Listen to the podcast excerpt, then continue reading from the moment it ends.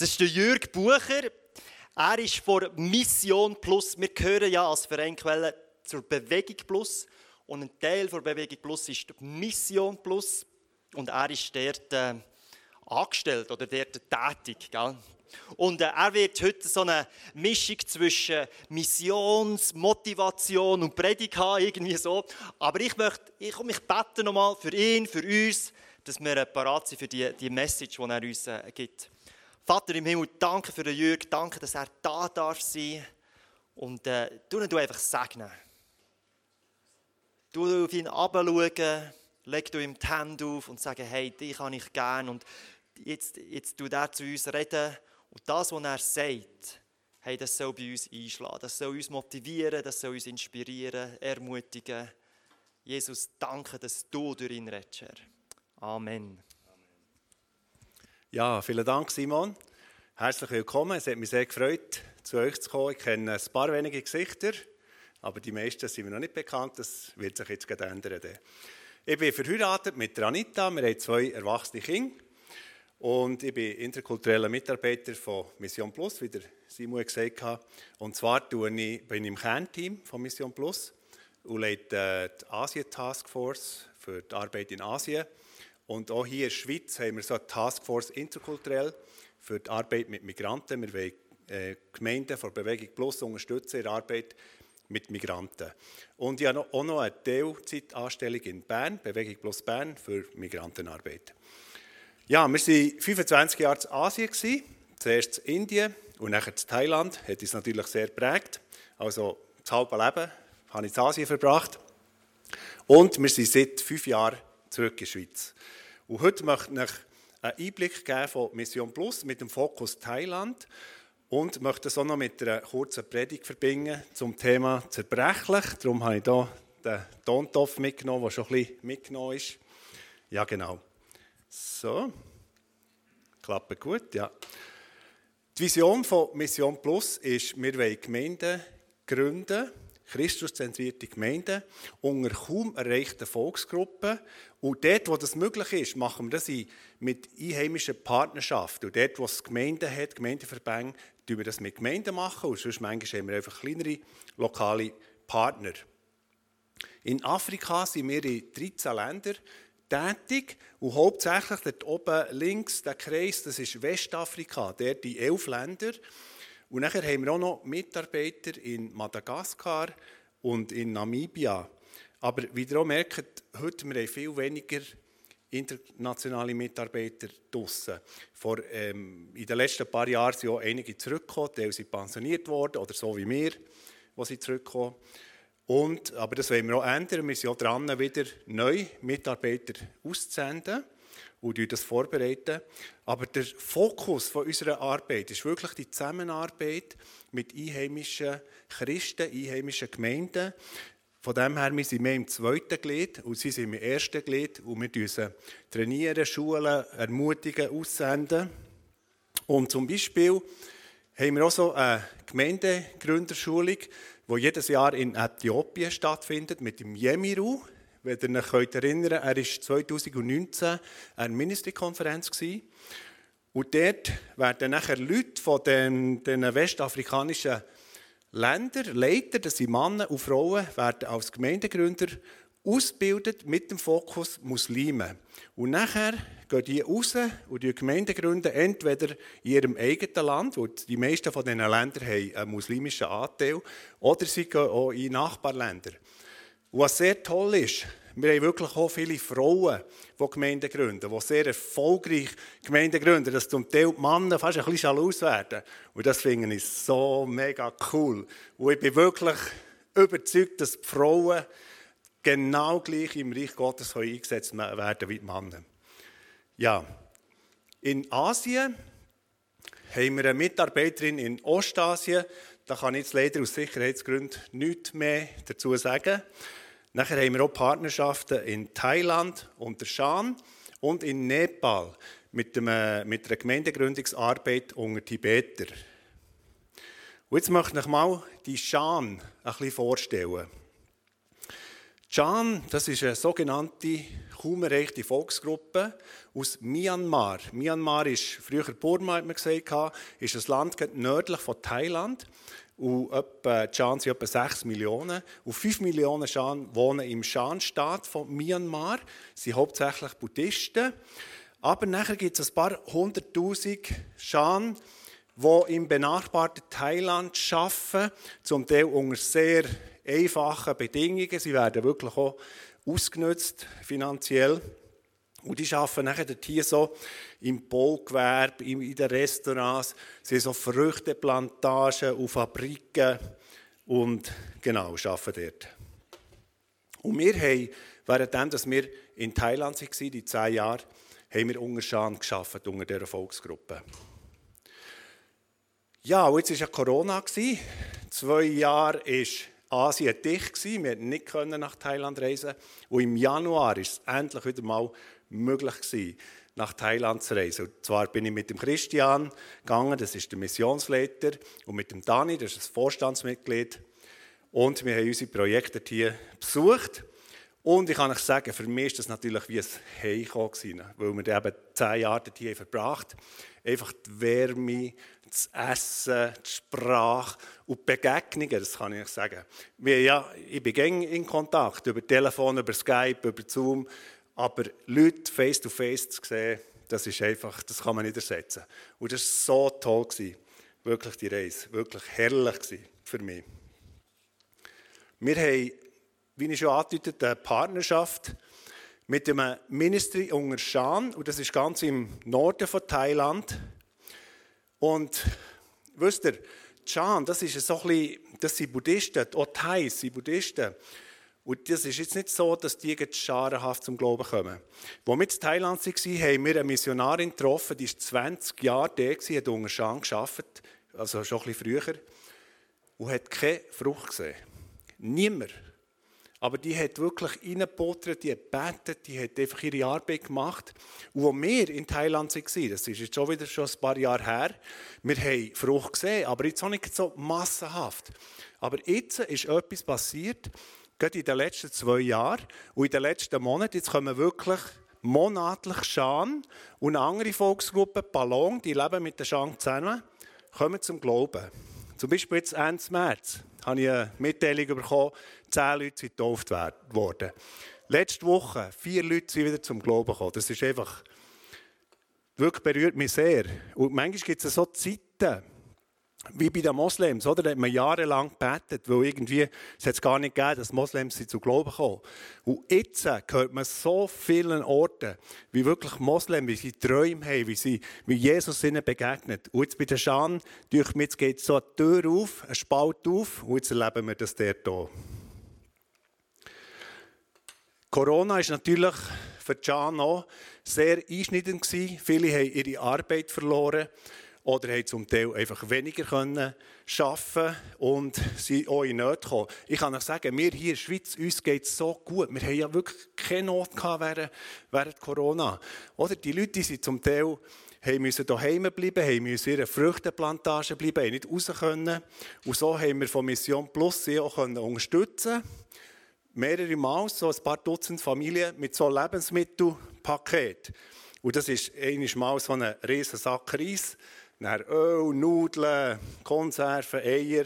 Und dort haben wir ihnen wirklich helfen Ich möchte euch heute Morgen eine Geschichte erzählen von zwei Familien, die sich entschieden haben, Jesus nachzufolgen. Und so, der Samen ist an Weihnachtsfeier 2020 gestreut worden. Das sind nämlich die zwei Familien hier teilgenommen. Und haben zuerst mal die Botschaft von Jesus gehört. Und nachher haben sie angefangen, ihre Kinder an das ähm, Kinderprogramm, das gegen am Samstag stattfindet, zu schicken. Das gibt Sprachunterricht in verschiedenen Sprachen, Spielen, sie hören Geschichten. Und die Kinder sind gegangen, das hat ihnen sehr gefallen.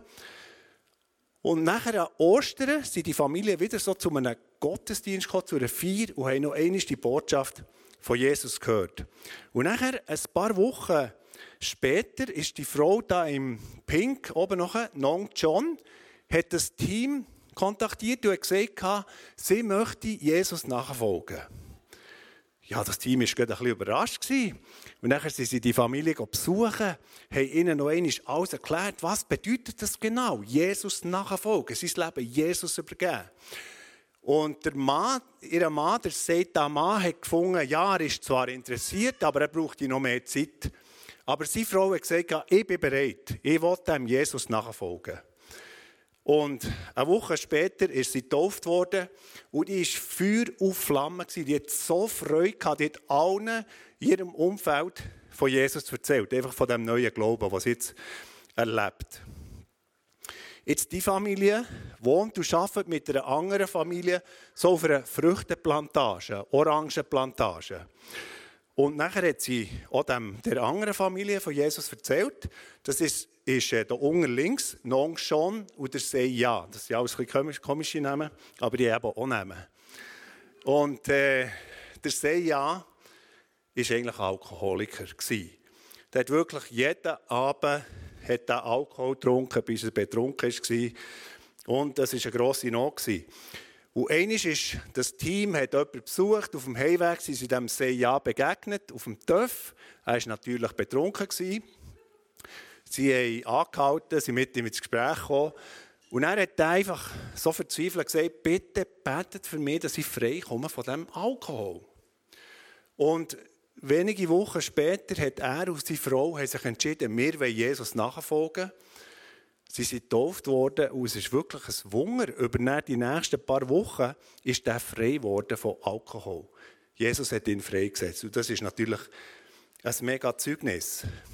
Jetzt bleibt noch, oder ist noch der, der Mann von Nong John übrig geblieben, der Seta Mann. Das ist so ein tiefer Denker, der war früher auch ein paar Jahre ein buddhistischer Mönch. Gewesen. Er ist nachher ab und zu mal in einen Gottesdienst gekommen, ist zwar gegen so im Hintergrund gewesen. Und etwa acht Monate nachdem dass seine Frau sich taufen hat, er gesagt, so, jetzt bin ich bereit, jetzt will ich dem Jesus nachfolgen. Und er ist auch getauft worden, hat mittlerweile schon einen Freund können zu Jesus führen Er kann Gitarre spielen und macht im Lobpreis mit, die sich dort hier am Sonntag treffen zur Gemeinde. Und das ist einfach mega schön. Wir konnten sie besuchen auf dieser Orangenplantage. So leben die ganz, ganz einfach.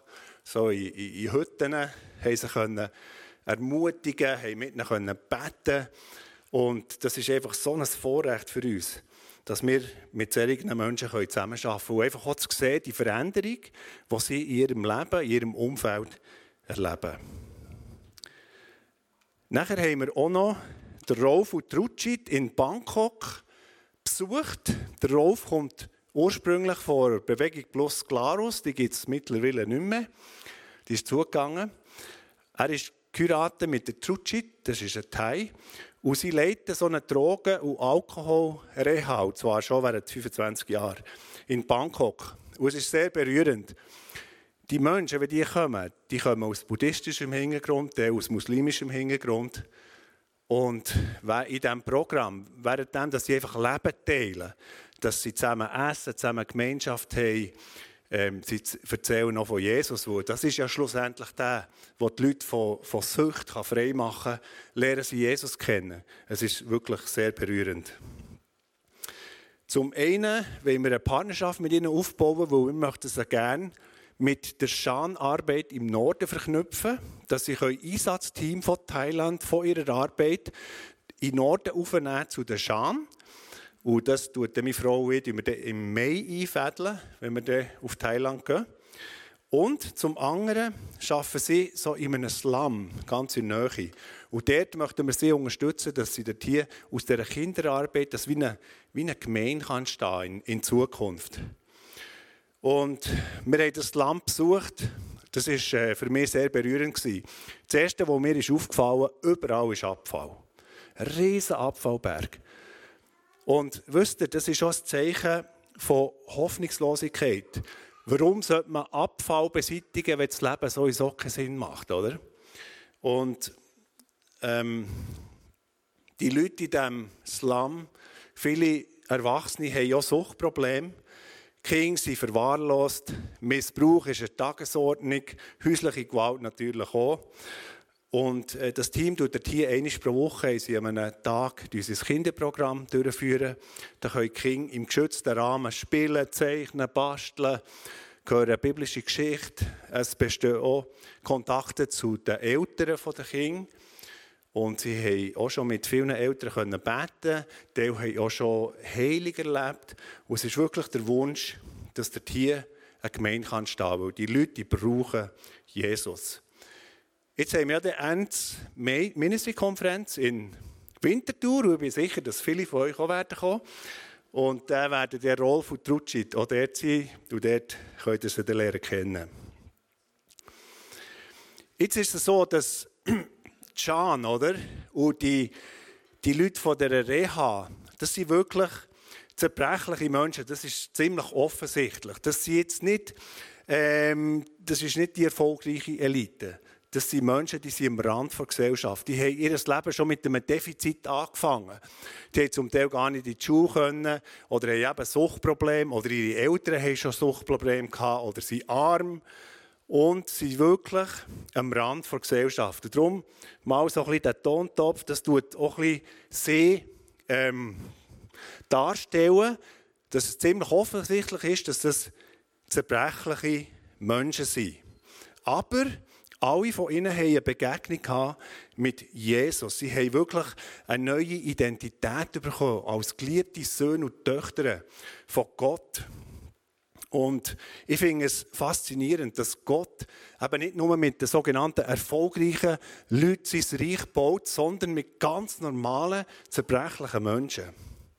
Und das sind ja Leute, die Schan oder Leute, die einen Suchthintergrund haben. Das dass sie jetzt nicht nach dem Maßstab dieser Welt haben, die nicht viel zu bieten. Aber Gott baut mit ihnen sein Reich. Und im grossen Gegensatz fällt mir auf, dass so die Mittel- und Oberschicht, das spielt eigentlich gar keine Rolle, ob es in Asien, in Afrika oder hier im Westen ist, für uns oder für die Mittel- und Oberschicht, und wir gehören ja eigentlich auch dazu, ist so unser Image, das, was wir darstellen, unser, äh, wie wir auftreten, wie wir wahrgenommen werden, wird immer wie wichtiger. Und das zeigt sich durch Markenartikel, durch, durch irgendwelche Gadgets oder wie wir uns anlegen. Ähm, zum Beispiel, oder wir haben auch als Kind noch Kleider nachgetragen, aber heute die Schüler, die legen Markenkleider an. Einmal habe ich gehört, wegen Studentenjobs. Oder? Jeder Student hat doch irgendwie einen Job. Unsere Kinder haben in Migros gearbeitet, der Marco ging noch. Jetzt schämen sich zum Teil Studenten, wenn sie so einen Migros-Job haben oder einen Aldi-Job, wo das einfach nicht mehr cool ist, oder? Ich habe es fast nicht geglaubt. Oder teure Uhren, Rolex, die haben so Exemplare, die 10'000 und mehr Franken kosten. Die sind jetzt fast nicht erhältlich, dass sie riesen Wartezeiten, bis die wieder, die wieder kaufen kann. Das zeigt einfach auch etwas. Oder die Influencers auf den Social, auf den sozialen Medien, die vermitteln da tagtäglich das Bild, wie wichtig das unser Image ist. Und die beeinflussen unsere Jugend. Das ist ganz krass. Natürlich nicht nur die Jugend, eigentlich viele Menschen. Was viele nicht wissen, ist, erstens, haben sie zum Teil ein paar Schönheitsoperationen gehabt. Und zweitens brauchen sie ein paar Stunden, bis sie das perfekte Foto herbringen oder das perfekte Video, oder? Aber äh, wir sehen natürlich nur die Endfassung. Und so ist es klar, das Ganze löst einen riesen Wettbewerb aus. Wir tun uns ständig mit denen und mit anderen vergleichen. Und zum Beispiel ist es auch schon offensichtlich, dass junge Frauen haben Essstörungen, haben Depressionen, weil sie sich nicht mehr attraktiv finden. Sie tun sich gegen mit diesen Abziehbildern vergleichen und schneiden natürlich schlechter ab. Und zudem ist es so, dass wir auch hier im Westen, gerade in der Schweiz, wir haben die hohe Betonung auf Professionalität. Wir haben hier in der Schweiz ein so ein breites Bildungsangebot, ein Weiterbildungsangebot, dass man sich irgendwie besser und mehr schulen kann. Man kann sich Kompetenzen aneignen und das öffnet dem nachher wieder Türen zu besseren Jobs. Und nachher, auch dort kommt wieder das Auftreten, das Image, unser Besitz, wie, wie wir uns geben, ist wieder so wichtig. Wir wohnen zum Beispiel zu Thun, und wenn man dort hier See geht, das ist abartig, die Boote, die Yachten, die Segelboote, die dort hier im Hafen geankert sind und selten gebraucht werden. Oder? Das sind auch so Statussymbole. Und ich denke, auch wir Christen und wir Gemeinden werden auch von dem beeinflusst. Von dem Image, von dem Auftreten. Und gerade während Corona hat mich durch mit dem ganzen Livestream, den man hat eingeführt vorher hat es noch gar nicht gegeben, hat es das noch noch wie verschärft. Plötzlich sind die Erwartungen gestiegen. Oder wir sind daheim gehockt, auf unserem Sofa im Pyjama, haben Livestream geschaut. Und nachher, das ist so, wie wenn du eine Lupe hast. Du siehst jedes kleine Fehlerchen. Natürlich die Worship-Band, die super ist, hier live.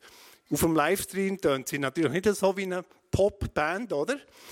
Und nachher, ja, da kannst du einfach klicken gehst vielleicht zum ICF Zürich oder zu einer anderen riesigen Gemeinde, die ein riesiges Budget hat für das ganze Livestream und du kannst gar nicht mehr mit denen konkurrieren, oder? Und das löst so einen Druck auf, aus, dass man alles noch peppiger, noch spritziger, noch, noch besser muss machen Und da sind wir einfach auch irgendwie ähm, beeinflusst. Und versteht mich nicht falsch, ich bin auch für Exzellenz. Ich bin auch dafür, dass wir unsere Gottesdienste ansprechend machen, dass wir die Leute erreichen. Die Leute von heute. Also wir wollen gar nicht äh, irgendetwas propagieren, dass wir wie, wie in der Vergangenheit sollten leben Aber es ist einfach so, man kann jetzt den Tontopf noch so bespritzen, wie man will, mit einer Goldfarbe oder noch einer dickeren Schicht. Es bleibt ein Tontopf, und der ist zerbrechlich. Und wir Menschen tendieren einfach dazu, dass wir oft die Zerbrechlichkeit überdecken, überdünken durch Image, durch Professionalität, durch Hochglanz. Und manchmal ist es so, je mehr Hochglanz, je mehr Farbe, umso grösser ist das Manko unter dran. Und ich weiß nicht, wie es dir geht, aber manchmal, wenn ich die Stars beobachte, Filmstars, Musicstars. Gegen außen sieht alles so super aus. Und hinten dran, die Suchtprobleme, die Beziehungsprobleme, ähm, dass, dass sie zum Teil Selbstmordversuche machen oder Selbstmord machen, dass Beziehungen auseinandergehen. Das ist einfach eine, eine, glänzende Fassade, aber hinten dran ist wirklich alles kaputt. Der Paulus, manchmal haben wir den Eindruck, das war so ein, ein Übermensch, oder? ähm, sehr eine starke Persönlichkeit, eine mutige Persönlichkeit, hat sehr viel bewegt in dieser Welt. Aber auch er hat sich nicht geschämt, gäng und gäng wieder über die Zerbrechlichkeit und über unsere Schwachheit, über seine Schwachheit zu reden. Zum Beispiel hat er ein Leiden gehabt, ich weiß nicht genau was, ob es ein Augenleiden war oder sonst irgendwie ein Leiden. Und er hat Gott dreimal gebeten, ihn von diesem Leiden zu heilen oder zu befreien. Und Gott hat ihm im 2. Korinther 12, Vers 9 die Antwort gegeben. Meine Gnade ist alles, was du brauchst. Denn gerade wenn du schwach bist, wirkt meine Kraft ganz besonders an dir. Der Tenor von Paulus ist nicht unser Image aufzupolieren, sondern Jesus groß zu machen. Und im 2. Korinther 4 tut er das so ein ausführlich beschreiben. Wo er sagt hier, aus welchem Motiv wir Botschaft von Jesus anderen sollen weitergeben. Und er sagt zum einen, wir sollen transparent leben, wir sollen andere nicht täuschen, wir sollen die Botschaft nicht verdrehen, weil wir sind ja schlussendlich Gott gegenüber verantwortlich und darum sollen wir seine Wahrheit frei und unverfälscht verkündigen. Und dann schreibt er hier ab Vers 5. Nicht wir sind der Mittelpunkt unserer Predigt, sondern Christus der Herr. Wir sind nur eure Diener aus Liebe zu Jesus. Denn so wie Gott einmal befahl, Licht soll aus der Dunkelheit hervorbrechen. So hat er sein Licht, so hat sein Licht auch unsere Herzen erhellt. Jetzt erkennen wir klar, dass uns in Jesus Christus Gottes Herrlichkeit entgegenstrahlt. Diesen kostbaren Schatz tragen wir in uns, obwohl wir nur zerbrechliche Gefäße sind.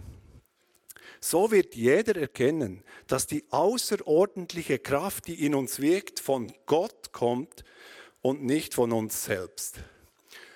Also der Paulus geht hier radikal gegen den Trend von unserer Zeit vor. Er verkörpert ein ganz anderes Wertesystem.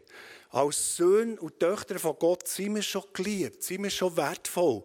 Wir müssen das nicht im Image, wir müssen das nicht in unserer Leistung oder im Besitz irgendwie suchen. Und darum, weil wir schon wertvoll sind, nehmen wir nicht mehr wir den Mittelpunkt ein, sondern Jesus. Und es geht in erster Linie nicht mehr um uns, um unser Image, sondern dass Jesus in uns größer wird. Und jetzt ist es so, das wieder mal ein bisschen kehren, dass Jesus in uns lebt durch den Heiligen Geist. Jetzt weiß ich nicht, ob man es sieht. Vielleicht ist es ein bisschen zu hell. Seht ihr es da? Okay. Wir sind zerbrechliche Gefäße, so wie ein Tontopf, der schon ein paar Ecken und Ecken hat. Und bald gesagt, je mehr Spelt das er hat und je mehr Necke, umso mehr kommt das Licht von Jesus zum Ausdruck durch uns. Und das finde ich so etwas Geniales. Und es ist dann offensichtlich, die Kraft, das Licht, kommt nicht von uns selber, vom Tontopf, nicht von uns, unserer Hülle, sondern von innen. Und wir haben heute mehrere Mal im Worship von dem Licht gesungen. Und Jesus will, dass wir so ein Licht sind für ihn. Und dass es darum geht, dass vor allem er durch uns leuchten kann. Also, nicht Hochglanz und Polieren von außen, sondern Licht von innen raus, das so rausstrahlen Nach 14 Jahren Indien hatte ich ein heftiges Burnout. Es hat viele Gründe. Gehabt. Ich war so eine Harmoniegurke, ähm, bin ein People-Pleaser, habe gerne allen Personen irgendwie ähm, Probleme gelöst. Dadurch habe ich auch irgendwie Bestätigung bekommen. Innen drinnen bin ich aber unsicher gewesen. Ich habe schon gewusst, Gott hat mich gern. Aber ich, ich hatte den Eindruck, Gott hat die anderen Menschen lieber als mich. Und ich habe so probiert, krampfhaft, mir Gottes Gunst durch Leistung zu verdienen. Und das hat nicht so geklappt. Und irgendwann ist dann so eine Phase gekommen, auf einmal konnte ich keine Entscheidungen mehr treffen. Ich konnte nicht mehr schlafen, ich bin nächtelang wach gelegen. Ähm, es ist auf einmal dunkel geworden, es war wie wenn so ein schwarzes Tuch vor mir aufgeht. Ich habe keine Perspektive mehr gesehen. Und es hat eine Zeit gegeben, ich wollte nur noch sterben. Ich habe einfach gemeint, mein Leben ist fertig, es hat keinen Sinn, ich sehe nicht mehr vorwärts. Es ist einfach nicht mehr gegangen. Und das war eine, eine ziemlich schmerzhafte Zeit. Und ich bin nicht allein aus diesem Loch rausgekommen. Ich habe wirklich Hilfe gebraucht, ich habe Begleitung gebraucht. Ein Pastor, der wir mit ihnen befreundet sind, hat nachher gesagt, doch, kommt doch mal ein paar Monate in die Schweiz, da kannst du ein bisschen Hilfe annehmen und dann könnt ihr mal ein bisschen überlegen, wie das weitergehen kann. Und das war so eine heilsame Zeit. Und ich weiss noch, in der tiefsten Dunkelheit, ich bin in einem Ort, Solothurn im Wald, es war so März, April, im Wald gestapft und habe Gott gesucht. Und dann hat Gott zu mir wieder geredet. Und hat Gott mir wie eine neue Perspektive gegeben. Und ich habe nachher wieder herausgefunden aus dem, es war wie eine Depression, aus dem Burnout. Und nachher sind wir auch von Indien auf Thailand gezögert und haben hier wirklich zehn sehr gute Jahre erlebt. Und wenn ich zurückschaue, das war so eine heilsame Erfahrung. Ich möchte das nicht mehr missen. Es hat mir auch meine Grenzen aufgezeigt. Es hat mir ein paar ähm, Muster aufgezeigt, die ich gesungen in meinem Leben und ich musste ändern. Und es hat mir einfach auch die Zerbrechlichkeit aufgezeigt, dass es wirklich nicht darum geht, dass ich möglichst stark bin da außen, sondern dass das Licht innen drinnen von Jesus möglichst stark durch uns kann leuchten kann.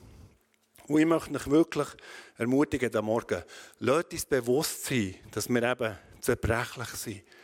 dass es nicht darum geht, dass wir eine Fassade müssen aufrechterhalten müssen, sondern dass wir auch zu dieser Zerbrechlichkeit dürfen stehen dass wir sie wie dürfen bejahen als ein Teil von unserer Menschlichkeit. Das ist echtes, authentisches Leben.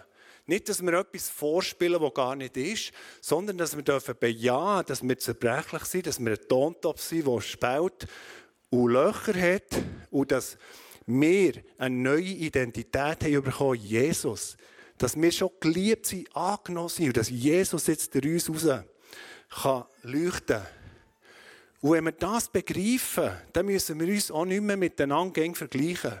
Gott hat allen von uns Gaben gegeben, ähm, auch natürliche Fähigkeiten, teilen mehr, teilen weniger. Und mir, ich bin schlussendlich für mein Leben verantwortlich und du bist für dein Leben verantwortlich. Und der Vergleich, da geht es nur darum, dass wir schlechter abschneiden. Und darum, wenn wir das wirklich checken, dass Gott in allen von uns leuchtet und dass es darum geht, dass wir ihn gross machen durch uns, dann müssen wir auch nicht mehr in diesem Vergleich leben. Und ich denke, wenn wir uns bewusst sind, dass wir zerbrechlich sind, dass wir Spalt haben und Löcher, das behaltet uns auch demütig. Und ich kann euch sagen, je älter sie werden, ich habe schon ein paar Sachen gut, aber es wird mir gehen, wie mehr bewusst, ich brauche Ergänzung. Und zum Glück gibt Gott nicht einer Person alle Gaben, dass sie so eine Person wirklich so eine super Person ist, die alles kann. Zum Glück habe ich ein paar Gaben und du hast ein paar Gaben und du hast ein paar Gaben und zusammen können wir einander ergänzen. Das ist wirklich die Absicht von Gott. Unsere westliche Gesellschaft hat Angst vor Schwachheit. Die Devise lautet, du musst stark sein, du darfst dir keine Blöße zeigen, du musst nicht Hilfe annehmen, du kannst es selber, aber das ist einfach ein Log. Und wir Christen, wir haben einen radikal anderen Ansatz. Und Gott möchte, dass wir fragwürdige Leben leben. Fragwürdige Leben. Dass die Leute das Licht in uns sehen und nachher uns fragen, was ist bei dir anders? Was ist bei dir anders? Etwas ist anders. Du bist lockerer, du bist authentisch, du bist wahr, du bist echt. Und dass die Leute durch die Spalt in unserem Leben von dem Licht von Jesus angezogen werden. Und die Begegnung mit der Scham, die Begegnung mit den Leuten in Reha in Bangkok, hat mir einfach gezeigt, ich habe wirklich in ihrem Leben, trotz dieser Zerbrechlichkeit, das Licht von Jesus gesehen, das Leuchten, das Strahlen. Und das hat mir auch Mut gemacht, wieder mehr zu meiner eigenen Zerbrechlichkeit zu stehen. Noch ganz zum Schluss. Mission Plus führt auch so Kurzeinsätze durch. Und Ende Juli gibt es einen in Tunesien, zwei Wochen. Das ist für Jugendliche zwischen etwa 18 bis plus minus 30 Jahre. Und das ist eine ganz tolle Sache. Ich habe hier Flyers äh, parat und hinten habe ich noch ein paar aufgelegt. Und geleitet wird der Einsatz unter anderem vom André Lauber von Bewegung Los Biel. Und das ist ein ganz toller junger Mann, also der geht Post ab. Und es ist einfach wirklich meine Überzeugung, dass alle Jungen von euch, dass sie mal so einen Tapetenwechsel machen, mal eintauchen in eine andere Kultur, mal zu sehen, dass es Leute gibt, die nicht nur so von außen glänzt, sondern wo das Leben auch ein so ist. Und das wird in eurem Leben etwas hinterlassen, das ihr das ganze Leben lang zehren könnt. Ganz, ganz herzlichen Dank euch auch als Gemeinde. Ich weiß nicht, ob ihr das wisst, aber jede Gemeinde von Bewegung Plus tut Mission Plus auch finanziell unterstützen. Und ich möchte euch im Namen von Mission Plus ganz, ganz herzlich danken, einfach auch für die finanzielle Unterstützung. Und ich möchte uns Mut machen, dass wir so leben können, wie das Töpfchen. Zerbrechlich, wo Jesus, das Licht von Jesus durch uns kann durchscheinen kann. Amen.